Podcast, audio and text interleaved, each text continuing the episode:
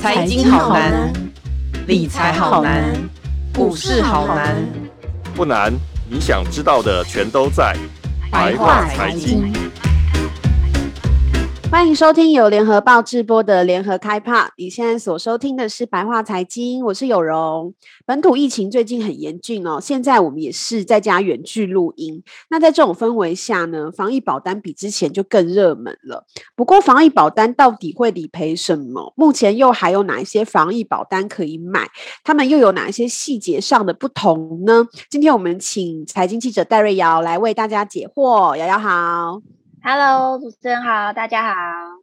嗯，那这个本土疫情最近真的是很严重哦。之前民众已经有抢过一波那个台产的五百元的防疫保单，你有去抢保？有有有，我也有最后一天保了，对对。但是有一部分的人没有打拿到保单，其实就是我啦，我都没有拿到实体的保单呢。那如果我，我也还没耶，真的假的？可是我有收到扣款。通知啦，所以那如果是这样的话，我之后如果不幸，希望不要发生隔离啊什么的，嗯、那我是不是可还可以理赔？我需要先查询什么吗？你还有收到信用卡扣款？我还有，我有收到哎、欸，真假的？我记得我有看到一笔五百元这样子，哦我还没有收到哎、欸，但是但是我可以去，我们可以去网站上查，这个我觉得是一个，哦、我我之前就是因为之前疫情很严重很严重的时候，我就特别。去找了那个网站去看他的进度，他后来有设了一个那个专门让民众去查询他这张保单进度的一个专门的网站，所以你只要在 Google 中里面搜台产防疫保单，他就会进入那个他那个防疫保单的专区，然后你就输入你的身份证字号或是你家人的身份证字号，就可以查询他的保单进度到哪里。像我看到我的进度已经是在核发保单，就是他那个纸本保单要寄给我了。的的进度在最后面那个进度哦，但是一直没有保单号码，对，就是我就是一直没有拿到，一直没有寄，好像很多人都没有拿到，这应该是之前那一波的民众最关心的事情嘛，因为这有点久，然后现在那时候是一月底，那时候是布逃嘛，布桃的时候，但其实后来台彩有讲啊，就是说他们他们只要是你在一月二十五下午五点前有。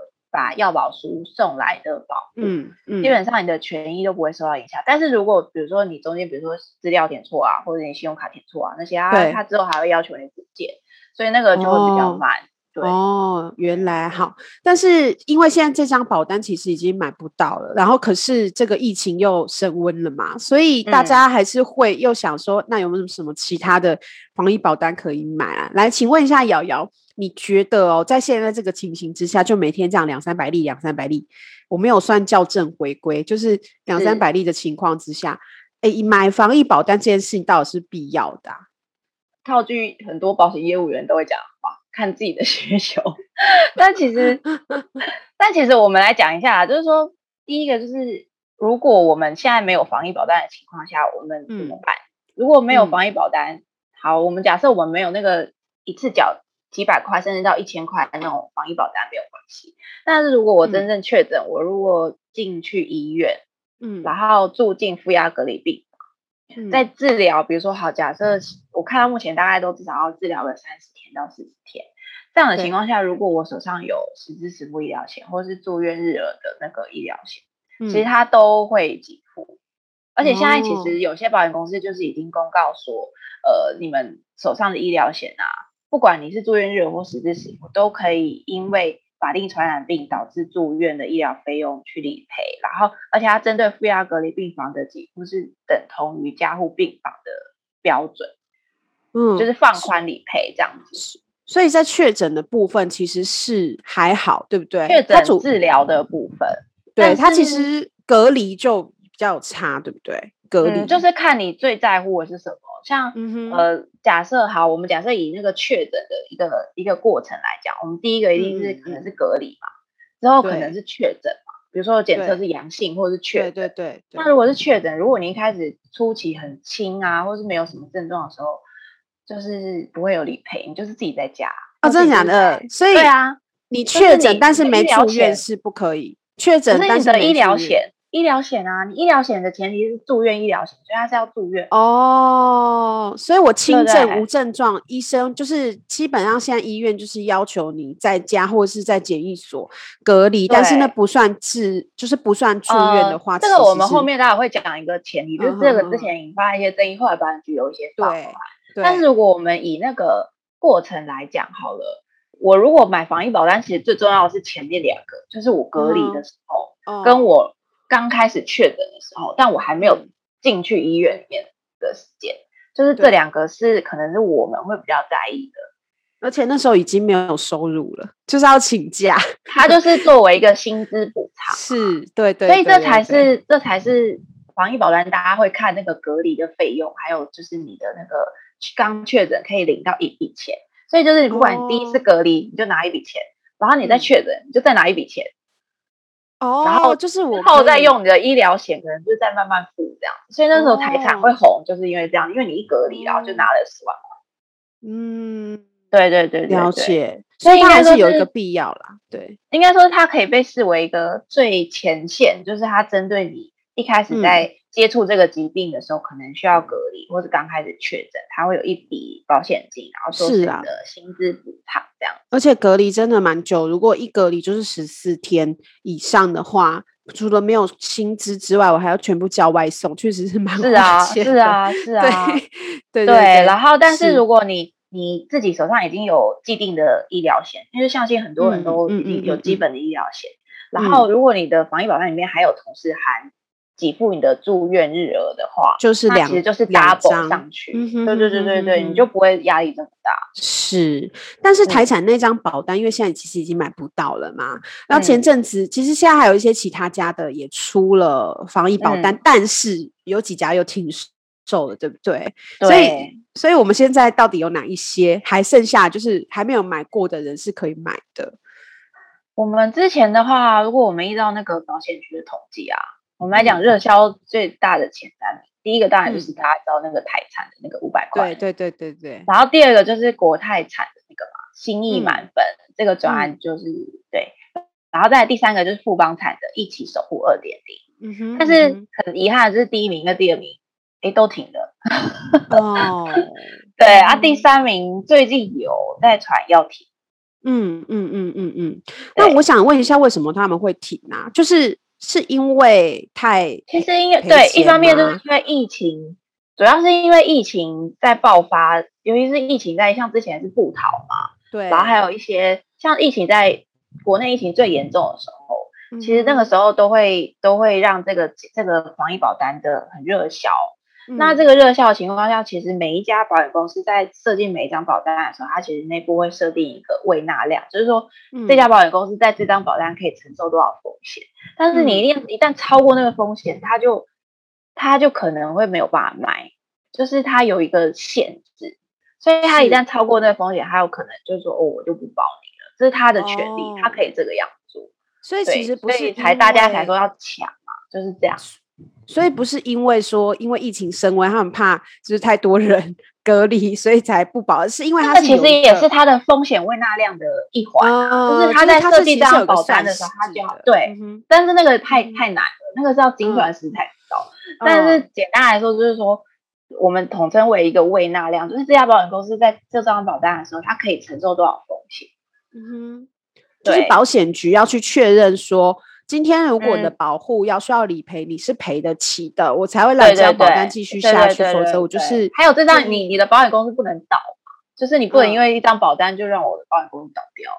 是，所以台产跟国泰都是因为这样子就宣布说停售。呃，国泰的话，台产这很明显就是它已经有点爆超过，对它超过它有一点超过它的风险未纳量，但目前看起来是还 OK，因为你看它。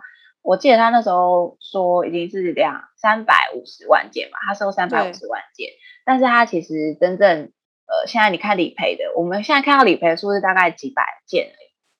其实我觉得是因为当初我题外话讲，因为他当初是部桃，所以当时应该是很多桃园人去，对然后结果现在爆发的不是桃园，所以其实真正理赔的没有那么多，就可能。但是其实有一个可能，我后来想一个有可能，是因为现在的、嗯、现在现在才比较严重，而且自从五月第二个礼拜开始比较严重，现在才过十四天嘛，然后很多人可能还在隔离，他没有办法出去申请理赔啊。啊，他可以先打电话哦，那个还没有算就对了，就是先打打电话不会算，他不一定对，就是有可能是因为这个原因，哦、所以他不会这么快。是，搞不好理赔呃隔离的那个样态也，我们等一下。下半段节目来聊一下这个样态，对对对。那我们就先来讲一下，就是其他现在还硕果仅存的防疫保单，对对对，目前 还可以买得到的。对，哎，我们先来讲一下有哪一些是已经停售，就是如果大家有在呃网络上也好，或是口耳相传有听到，嗯、然后你可能不知道它已经停售了，那请也要告诉大家，就是说哪一些是第一个一定是台产。嗯嗯嗯，对，这个大家都知道。再来就是我刚刚讲到国泰产的心意满分，再来就是旺旺有联的那个一应俱全，好难念哦，嗯、我的天哪！对，一应俱全。嗯哼，像旺旺有联的话，他原本是说要停两个专案嘛，他现在手上防疫保单有两个专案，那、嗯、后来他确认他要继续卖的是一应俱全这个专案，嗯，然后但他停的是情意相挺这个专案。但是他们有说，他们之后会再推一个新的保单出来，哦，新的专案啦，对对对，他可能还有新的。好，然后像富邦产，它有一个那个一起守护的专案，但是他有确定要去停那个，他其中一个叫他的是计划二，他那个保费要到两千五百块，就是比较贵的啦，比较高额，但是他的给付比较高额啊，对，是，所以他有可能因为这样子要停售。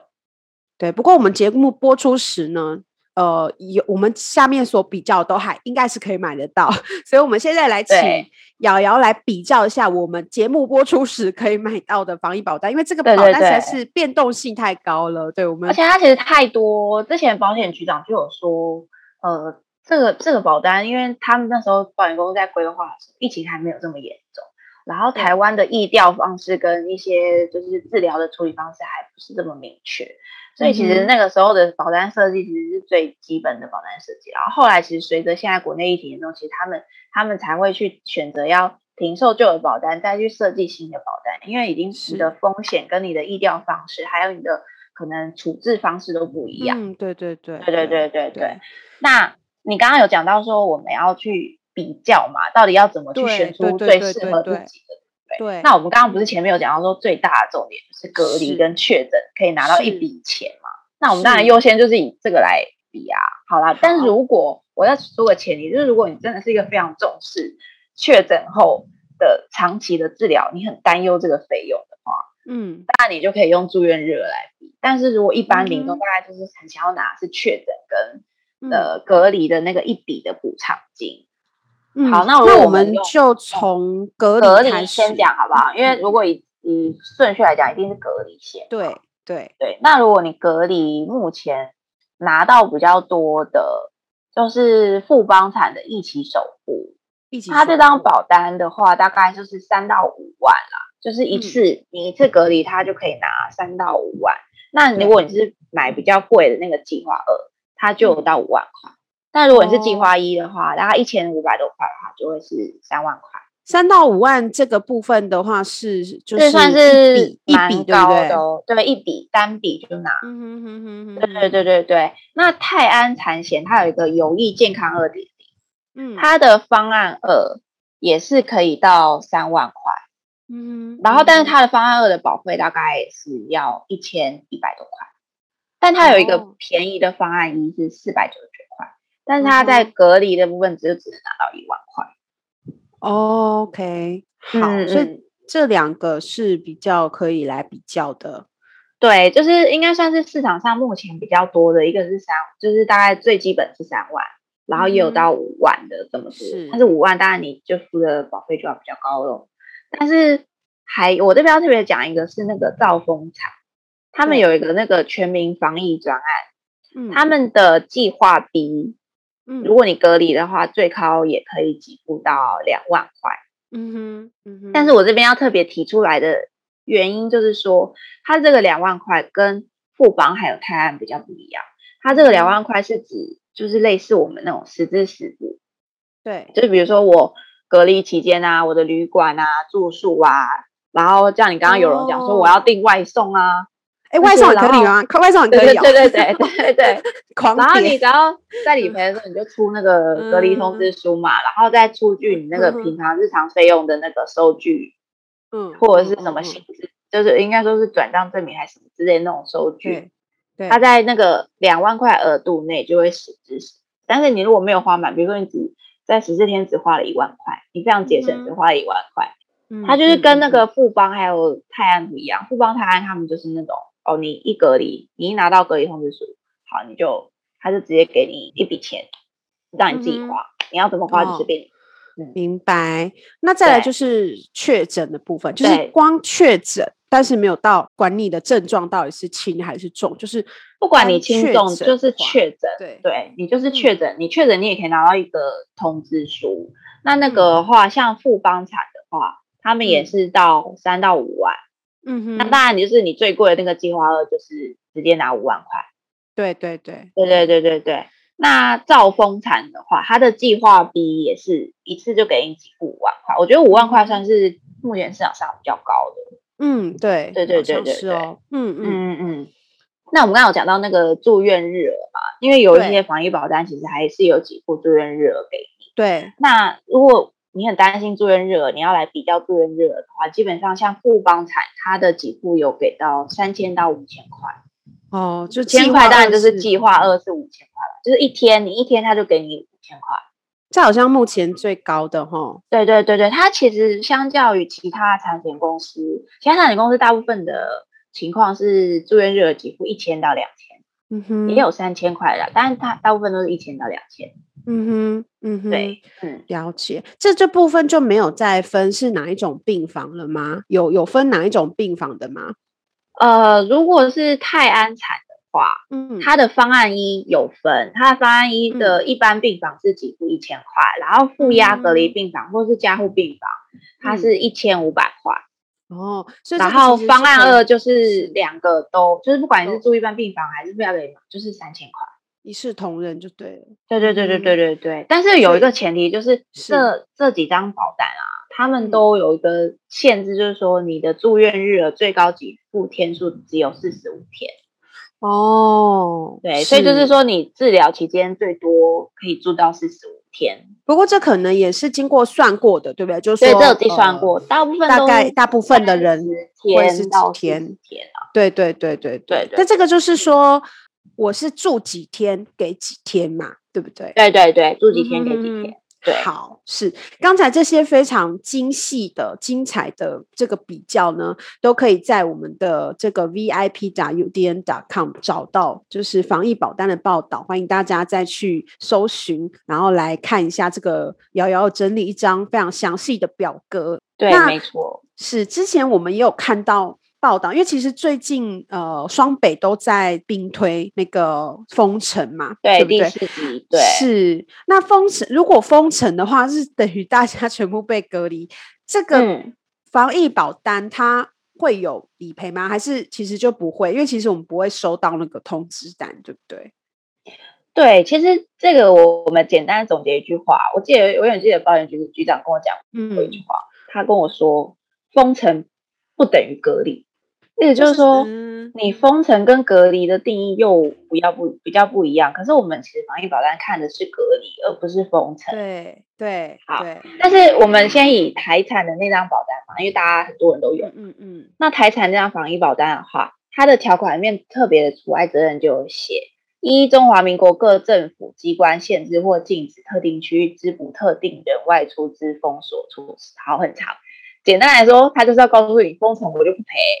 但是呢，它后面又加了一个但书哦，对，就是好，这段也很长，但我就简单来讲，就是说它那个但书指的就是在讲说，如果你在封城期间，但是你拿到居家隔离、集中隔离或者是隔离治疗、居家检疫或集中检疫的通知书，嗯，它不在期限，就是说它还是会赔，意思就是说你封城归封城，但是。保那个卫生卫生单位，对他针对要隔离的人，他卫生单位还是会发隔离通知书给你。因为封城好像对，还是可以去买采买嘛，就是到时候对对对对对会公布说什么时间你才可以去对对对，所以隔离的人是完全隔离哦。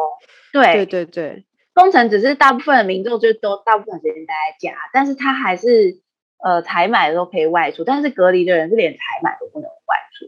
所以其实最重要的是那一张通知单啦，因为其实对对对对，好像之前因为最近被通知的人，就是呃那个叫什么，就是有被框列的人，其实是非常多的。嗯、好像也有人、呃，也有一些人反映说啊，他没有被理赔到。那那个其实就有分说，你到底是被，比如说你只是被通知你要。自主健康管理，对，以及对，以及就是不是说，呃，你要去快筛之前，你是也要自主健康管理。有些人就建议说，你最好是先自主隔离嘛。这个部分好像都不会收到通知书。对，你如果是自主进行的，其实是不会有。对，就是就算是比如说，好，假设公司建议你自主对对对对对对，这种就不会有，因为是公司建议，而不是卫生单位要求你一定要隔离。应该说，真正卫生单位如果要求你要隔离，你可能会被监控，那也不会对，会被监控，会被追踪啊，会被追踪你的手机。对对对对对。但是如果你完全没有被追踪，你只是比如说卫生单位建议你要自主隔离，但是并没有发给你通知书，也没有每天照三餐打电话问你在哪的话，只是自己在家健康管理的话，你可能就不会拿到这个通知书。应该说简单最简单嘛，你保险看的就是结果。那你结果最重要就是那张通知单。现在的隔离的样态实在是比之前的多啦，所以对对，所以可能大家就会有一点不明白，啊、就会有点造成纠纷。报道很多报道都说封城不赔，其实在这个对也不对啦，就是说你如果只是封城，你，你如果只是封城，然后我被迫待在家里，对民众来讲，也许我真的算是被隔离，嗯、但是对卫生单位来讲，你也不算是被隔离。因为你没有拿到通知书嘛，对。对，总之当时保单其实保单上面都有写，就是一定要拿到通知书，所以其实这个是非常重要的。对对对，刚刚有人特别讲到，像其他保险公司虽然它的除外责任没有像台彩写的这么明白，嗯、但是他们其实在理赔项目上都特别有写，就是说你要出具通知书才可以申请这概念是一样的啊。那我们讲完这隔离的多种样态之后，还有一个就是因为现在病房就是比较呃比较少，呃、对，嗯、所以不是每个人都可以住院观察。那他们对于轻症或者是无症状，而且很多无症状的人嘛，所以就不一定会住院哦。那在有有些是在家，那有些是去到那个集中检疫所，但是检疫所其实是由那个比如说防疫旅馆呐、啊，或者是他们征用的一些。场所去住，它并不是医院。嗯、那这样的话，还会还会有算在那个所谓的日住院日额里面吗？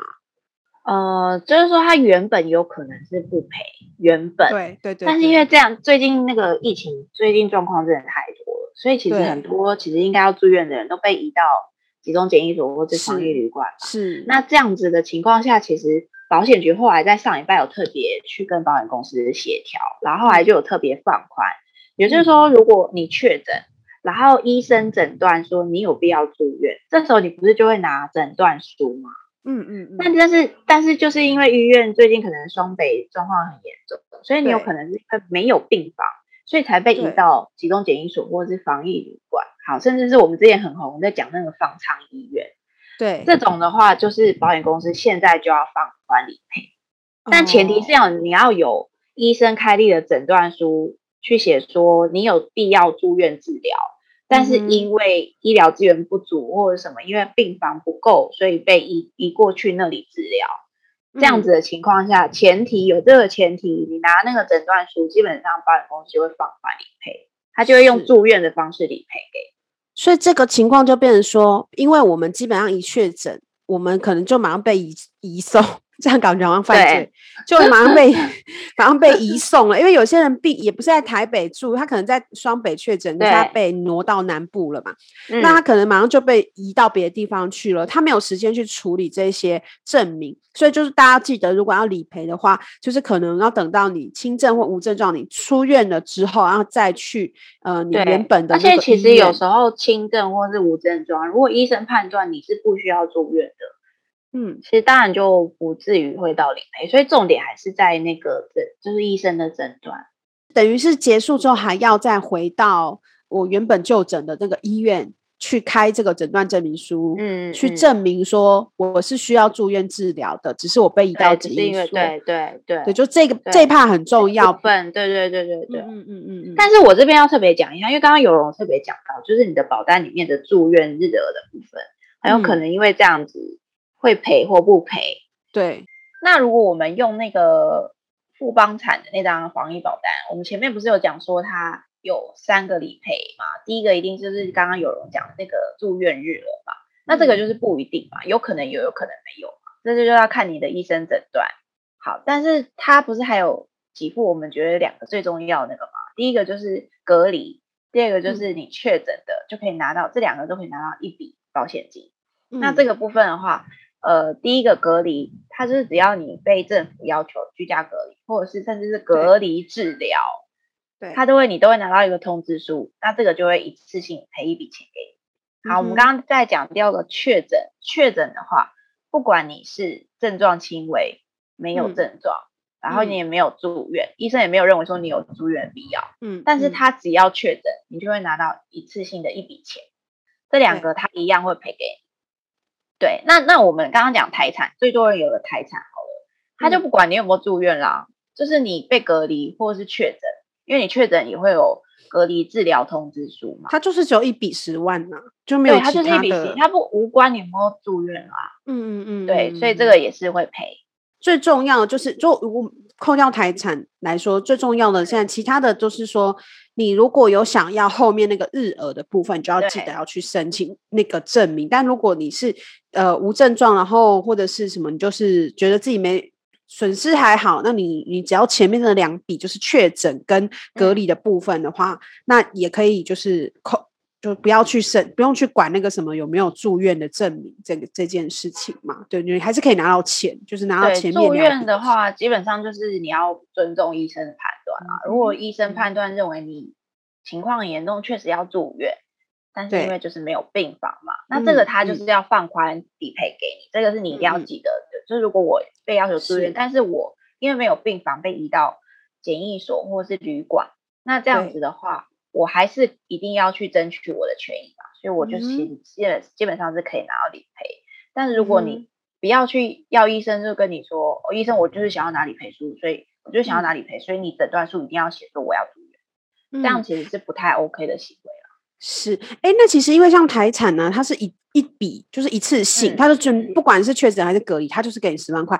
可是现在你刚刚讲了，现在其他的保单都是有分阶段的。嗯、那如果说是，比如说像很多人自己搭自行车跑去快筛嘛，在双倍，嗯、那快筛了之后回来，可能不是等，大概都是等两天左右。但是这两天其实是自主隔离的状态，并没有人会寄通知书给我。嗯、那这过了这两天之后，我就假如确诊了。那那我我是不是就只能拿到确诊的钱，就是不会拿到那个隔离的那一笔钱呢、啊？应该说是对，就是保险公司看的就是一个结果嘛。所以，所以就是如果我没有确，我没有隔离通知单，我只有确诊。确诊你也会拿到一个隔离治疗通知书。对。然后如果是被要求被政府要求要检疫，他也会拿到检疫通知书。嗯。嗯，那其实有些保单是针对隔离嘛。那像隔离的话，如果你有拿到隔离治疗通知或是确诊的这个证明的话，他、嗯、也会赔。哦，就是等于比较放宽，说我我没有额外的一张隔离通知书，但是我直接是拿确诊通知书的话，我还是有确诊隔离的那一笔。没有，我应该是赔。我如果是确诊的那个吧，我就是拿我就是赔确就是赔确诊的那个。就比如我被隔去。检疫旅馆，然后在那边被受到观察，嗯、这样子的话，我也是隔离治疗啊，我也有隔离治疗通知书啊。哦，那我懂了，我也可以就是说隔离也可以。一般我们的顺序是先隔离再确诊，然后再住院嘛。但如果说我是直接去快筛，然后确诊，可是我是症状无症状的人，我可能是直接被隔离治疗，嗯、那我就是倒回来了，是我确诊了，确定可以领，然后我再去领隔离的。可是我住院日额可能就拿不到，因为我是被隔离治疗，但是医生可能认为我并不是要住院，只是要把我集中隔离而已。对对，去观察你的状况。对对，所以其实这个部分就是。它总之就是有三阶段，你要看有没有大家各自有没有达到。最重点是你拿到那个通知书，跟你有没有确诊，不是顺序的问题，对不对？对对对。就是如果你拿到了两个，你符合两个，当然两个都可以拿。对，哦、第一个隔离了，一定都是一定是要凭你的通知书嘛。嗯嗯。那、啊、第二个的话，就是只要你确诊嘛。嗯。但确诊，他政府也会发一个证明给你啊，就是你确诊这样。嗯。对。所以是这两个。那有些人他会说，他一直都没有收到隔离通知书，这个是什么问题？因为其实我们前面也讲过，有些人你其实是不会收到隔离通知书的，嗯、你是 被建议隔离，但其实你不会收到。那有有一些是不是可能因为行政啊或什么的缘故，嗯嗯嗯、他就是没有收到？那这个部分要怎么办？嗯、那如果搞丢，前面有人就有提到啊，就有人说是自己。自己进行可以，比如说公司。希望你进行对对对自主管理，或是公司希望你待在家，就是建议这种建议你待在家，这种的话可能就是不会有卫生单位来通知你要隔离，对对，那这种就可能就不会，你就是到到怎么样你都拿不到通知书，对，因为我们前面都有特别讲过，保险理赔要看的是结果，所以你一定要拿到那个。通知书嘛，但是现在有一些对，现在有一些民众是因为他有接到卫生单位打电话说通知他要隔离，但是他一直都没有收到隔离通知书。对，那这种的话就是说，可能是因为卫生单位那边人力的不足，所以他可能现在还没有拿到通知书。嗯、但是其实有一些保险公司已经在跟民众教育，就是说这个东西你先不要急，因为重点是你要先好好的先隔离。那这个时候如果说呃，后来保险局有去要求保险公司，就是说，如果最后这个保护到了他隔离结束后都没有拿到通知书，可能要请保险公司去跟卫生单位去查，他要确认，请保险公司主动去查询，说确认这个保护是不是有被居家隔离或解，嗯哼，就是有被要求，只是因为行政的关系，所以一直还没有出来。这个这个是其实是民众不需要担心，但是。前面就是特别一定要特别强调，就是说，如果你现在被接到电话被要求隔离，你不要立刻就是说，那你通知书为什么不给我？嗯，就是因为现在就是因为现在情况真的太严重，所以其实先不要急啦，就是等你隔离出来，然后确定真的没有事，那如果卫生单位还是没有拿给你通知书，那你可以问问看保险公司说，哦，你可不可以帮我去跟卫生单位查询，对，确认一下。我是不是有真的有被要求居家隔离或检疫？是，我觉得就是建议，对，就是建议大家如果在接到卫生单位的电话的时候，一定要问清楚他是哪一个单位的，他是地方的还是中央的，然后记清楚你是受到什么样的指示，比如说他是建议你做什么事情，然后到底发生了什么事，然后如果有。单据书面或是数位简讯，或是你那时候你也可以去就问他说，请问这样我之后会会不会有？对对？对对对对，就是能留保留下来的都先保留下来，然后等到安心的把一切的呃事情都结束，不管是隔离也好还是治疗也好，都结束了之后，反正本来就是要治疗结束之后才可以去申请理赔嘛。对，就是安心的等到那个时候，反正该做的事情都做了，到时候再来。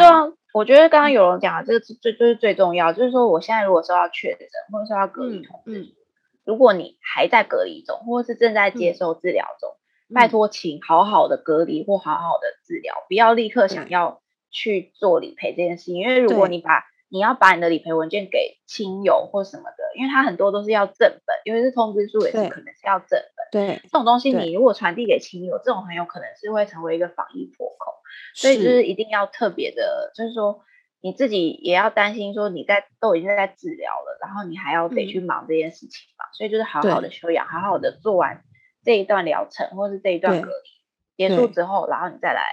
慢慢的申请理赔，就是不要急，也不要一直催卫生单位说为什么我通知书一直还没拿到。嗯嗯嗯，因为保险公司迟早会去帮你查，只是说你现在没有拿到，然后可能等你隔离结束出来你就拿到了，或者是说、嗯、呃你一直没有拿到，你就请保险公司说哦，你可不可以在事后帮我去查询？嗯嗯嗯，对对对对对，我觉得这些都是事后。事后可以再来解决的事情啊，总之该是你的就只要记得把那些就是能够留下来的东西，能够问的东西先问清楚，然后对能留下来的收据什么单据都先留下来，就就应该是不会亏待，嗯、保险应该不会背叛你。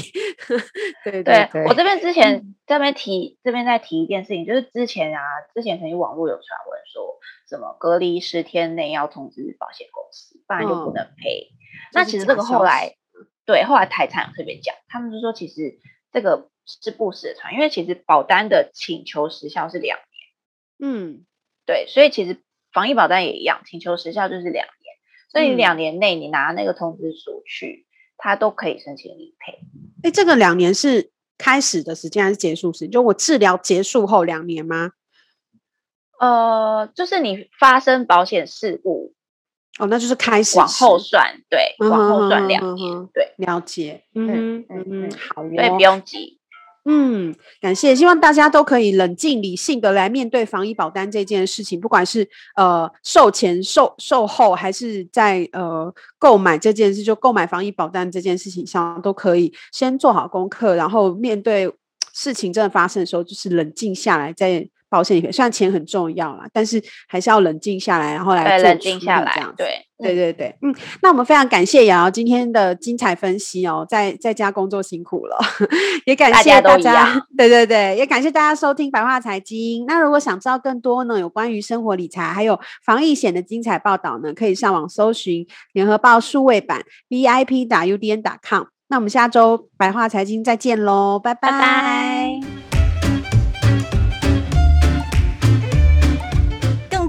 的报道，请搜寻 VIP 大 U 点 com 联合报数位版，邀请您订阅支持。